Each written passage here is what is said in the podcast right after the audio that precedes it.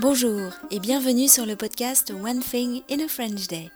Aujourd'hui, lundi 5 juin 2023, cet épisode, le numéro 2248, s'intitule Les fleurs du mal, correspondance.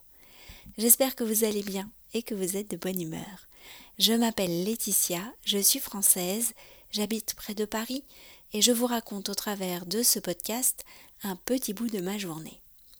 Vous pouvez vous abonner pour recevoir le transcript, le texte du podcast par email sur onethinginafrenchday.com.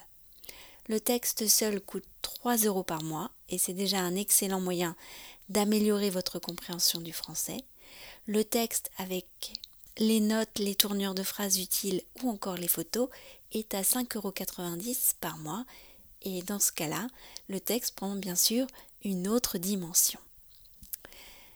Les fleurs du mal, correspondance. J'ai entamé la lecture du dernier livre de Kapka Kasabova, L'écho du lac. Le livre me plaît beaucoup, la traduction est excellente.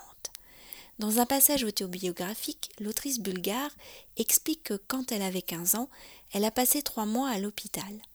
Déjà passionnée par les langues et notamment le français, elle avait décidé de traduire Les fleurs du mal de Charles Baudelaire pour s'occuper.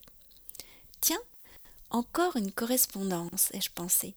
C'était la deuxième de la semaine, car quelques jours plus tôt, chez l'opticien, il y en avait eu une autre. Nous y étions avec Félicia pour commander ses nouvelles lunettes. Sur le petit bureau devant lequel nous étions assises, il y avait un livre, comme s'il avait été oublié là par le client précédent. Je pense d'ailleurs que c'est ce qui s'était passé. Il s'agissait d'un roman grand format, La folie Baudelaire de Roberto Calasso. Félicia et moi nous sommes souris. Les fleurs du mal, le célèbre recueil de Charles Baudelaire, c'est le livre qu'elle lit en ce moment pour son cours de français. Chaque semaine, elle doit répondre à deux questions après la lecture de deux poèmes.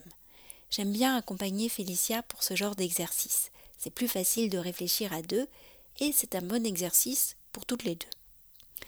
Je n'ai jamais étudié Baudelaire au collège ou au lycée. Michaela, elle, avait étudié et beaucoup aimé le spleen de Paris, en première. Quand j'ai lu le premier poème des Fleurs du Mal, celui qui s'intitule Au lecteur, j'ai été un peu déstabilisée. J'ai trouvé ça très noir et sirupeux. Je n'arrivais à rien voir, à part les rimes, bien sûr. Au départ, nous nous aidions d'Internet pour analyser les poèmes et répondre aux questions. Il y a un site excellent qui propose des analyses de texte pour le bac, celui d'Amélie View. Ensuite, Félicia et moi, chacune de notre côté, avons compris ce qu'il fallait regarder dans le poème. Le champ lexical, les adjectifs, les sonorités, les constructions de phrases, les sens mis en jeu dans le poème. Le dernier poème, Bohémien en voyage, avait particulièrement inspiré Félicia. Il fallait répondre à la question Qu'est-ce qui confère au voyage des Bohémiens une dimension sacrée Elle avait très envie que le prof de français prenne sa feuille le lundi suivant. Beaucoup d'élèves levaient la main ce jour-là. Elle a simplement tendu sa feuille et le prof l'a prise. La dernière qu'il ait choisie.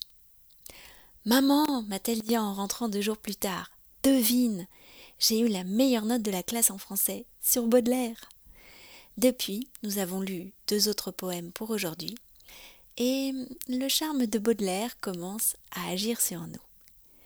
One Thing in a French Day, c'est fini pour aujourd'hui. Je vous retrouve dès mercredi pour un nouvel épisode du podcast. À bientôt, au revoir.